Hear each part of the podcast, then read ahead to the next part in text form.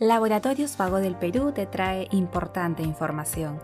Esta vez hablaremos de fibrosis pulmonar, a cargo de la doctora Doris Lachira, neumóloga.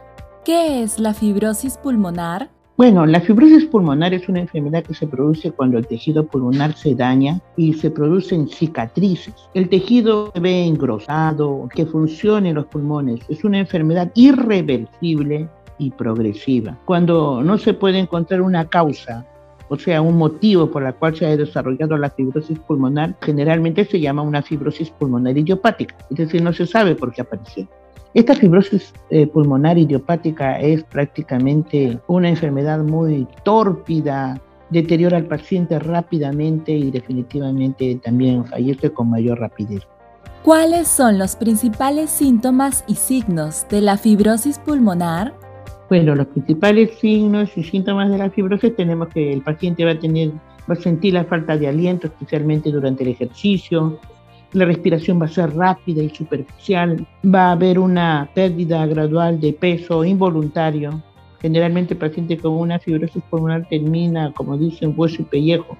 Y esto, esto definitivamente va a perjudicar al paciente porque no olvidemos que el, diafragma es un músculo que justamente necesita estar bien estable y tener una buena movilidad, y eso depende de una buena nutrición para poder mantener, continuar con la respiración adecuada. Asimismo, el paciente se va a sentir cansado, va a tener dolores musculares, articulares. Esos son los síntomas importantes. ¿Cómo se trata la fibrosis pulmonar? En la fibrosis pulmonar no hay cura, pero se puede controlar con medicamentos, actividad física, terapia de oxígeno.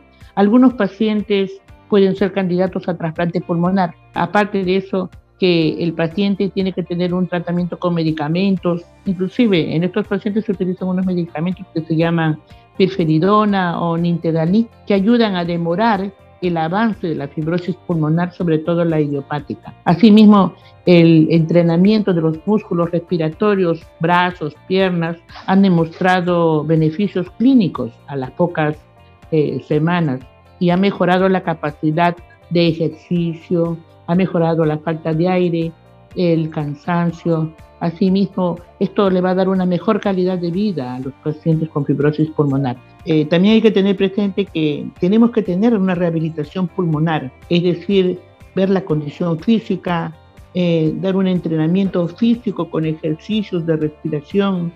Hay que ver el aspecto psicológico del paciente, ¿no? Por el problema de la depresión, el estrés, la ansiedad, también una ayuda en lo que refiere a dieta. No olvidemos que tanto el ejercicio como la dieta es fundamental en este paciente. Sigue informándote con Laboratorios Vago del Perú. Ética al servicio de la salud.